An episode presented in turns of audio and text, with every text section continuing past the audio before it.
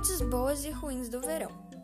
Uma das partes ruins que temos no verão é que nessa época temos muita sede, mas a parte boa disso é que podemos tomar algo refrescante como uma água ou um suco.